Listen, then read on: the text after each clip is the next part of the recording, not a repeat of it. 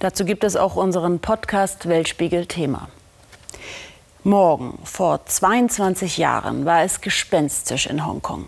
Am 1. Juli 1997, als chinesisches Militär die Grenze nach Hongkong überquerte und die ehemalige britische Kronkolonie wieder ein Teil Chinas wurde. Heute ist Protest gegen den Abbau von Freiheitsrechten ein großes Thema in der Sonderverwaltungszone, selbst bei der aussterbenden Zunft der Briefschreiber. Mario Schmidt. Er sitzt hier schon so seit über 40 Jahren. Da war Hongkong eine britische Kronkolonie und die Welt war eine andere. Vor ihm sein alter loyaler Freund, wie er seine Schreibmaschine nennt. Chen Kao ist 76 Jahre alt und einer der letzten Briefeschreiber Hongkongs. Im heißen Sommer immer ohne Hemd. Und die technische Entwicklung hat ihn auch nie interessiert. Ein Computer kann abstürzen oder macht manchmal Fehler, aber diese Schreibmaschine macht selten Fehler. Und außerdem nutze ich den Abakus, um Rechnungen doppelt zu prüfen. Internet, E-Mail, Onkel Kau, wie er hier heißt, braucht das alles nicht. Er arbeitet im Viertel Yau Matai. Unter einer Stadtautobahn liegt der auch bei Touristen beliebte Jademarkt. Und an einer Seite die Bretterbuden der Briefeschreiber, als wäre die Zeit stehen geblieben.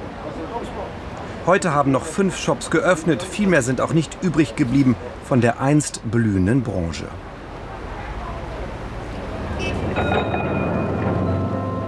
Das britische Hongkong entwickelte sich in den 60er und Anfang der 70er Jahre erst allmählich zu dem heutigen Finanz- und Wirtschaftszentrum. Aber es war schon freier als andere Teile Asiens. Es gab viele Flüchtlinge, auch vom chinesischen Festland.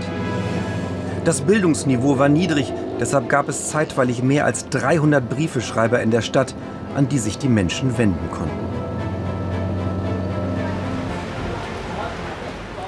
Hierher kam damals auch Onkel Kao, aber aus Vietnam.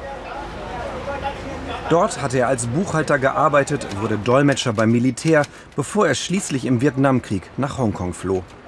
Er spricht vier Sprachen und so fing er an, für andere zu schreiben.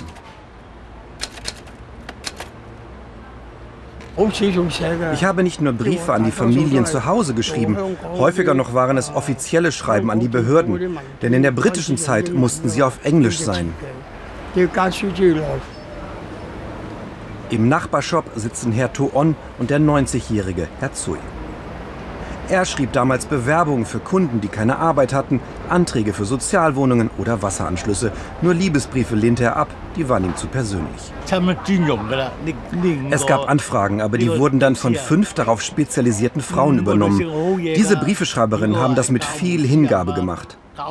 Sie waren brillant, alles ehemalige Lehrerinnen.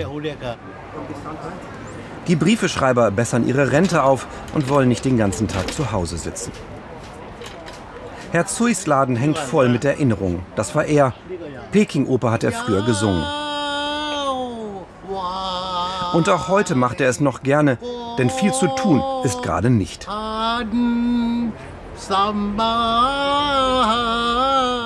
Bei Onkel Kao nebenan ist heute mehr los. Er lässt sich jeden Tag das Essen liefern. Acht Stunden sitzt er in seinem Laden. Die Briefeschreiber haben längst ein neues Aufgabenfeld. Sie kümmern sich vor allem um die Steuererklärungen kleinerer Geschäfte. Nur noch selten werden Briefe an Behörden nachgefragt. Mit Beginn des Wirtschaftsbooms stieg in den 80er Jahren das Bildungsniveau. Und seit Hongkong als Sonderverwaltungszone wieder zu China gehört, ist auch Englisch nicht mehr so wichtig. Im Regal stapeln sich die Dokumente. Onkel Kao hat hier den Überblick. Die Kunden sind mit den Diensten der Briefeschreiber zufrieden. Sie sind sehr professionell. Es gibt keinen Unterschied zu den offiziellen Steuerberaterbüros. Die nehmen nur mehr Geld. Hier werde ich sogar noch besser bedient, denn jede Nachfrage wird sofort beantwortet.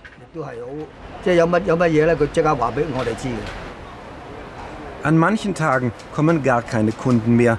Im Jademarkt herrscht meistens Ruhe. Ganz anders ist die Stimmung draußen. Auf den Straßen von Hongkong seit Wochen immer wieder Massenproteste. Vor allem junge Hongkonger haben Angst, Sie sehen ihre Freiheitsrechte in Gefahr und fürchten, dass das autoritäre Peking seinen Einfluss in der Sonderverwaltungszone weiter ausbaut. Im Jademarkt verfolgen sie die Proteste in der Zeitung. Sie selbst fühlen sich dafür zu alt.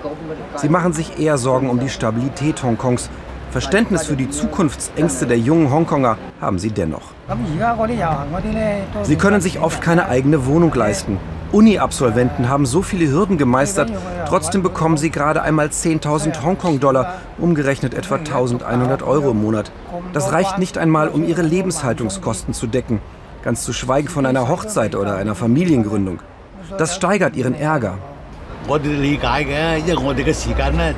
Wenn ich heute einen Brief an die Regierung schreiben müsste, würde ich den Demonstranten und der Regierung sagen, sie sollen die Probleme friedlich lösen, mehr miteinander reden. Nicht immer demonstrieren und protestieren. Wenn beide Seiten voller Wut sind, bricht in der Gesellschaft Chaos aus. Chen Kao will mit Politik nichts zu tun haben, aber er hat keinen Zweifel daran, dass das mächtige Peking die Kontrolle über Hongkong immer weiter ausweiten werde. Ihn treibt derzeit vor allem um, dass er keinen Nachfolger findet. Seine Augen werden schlechter.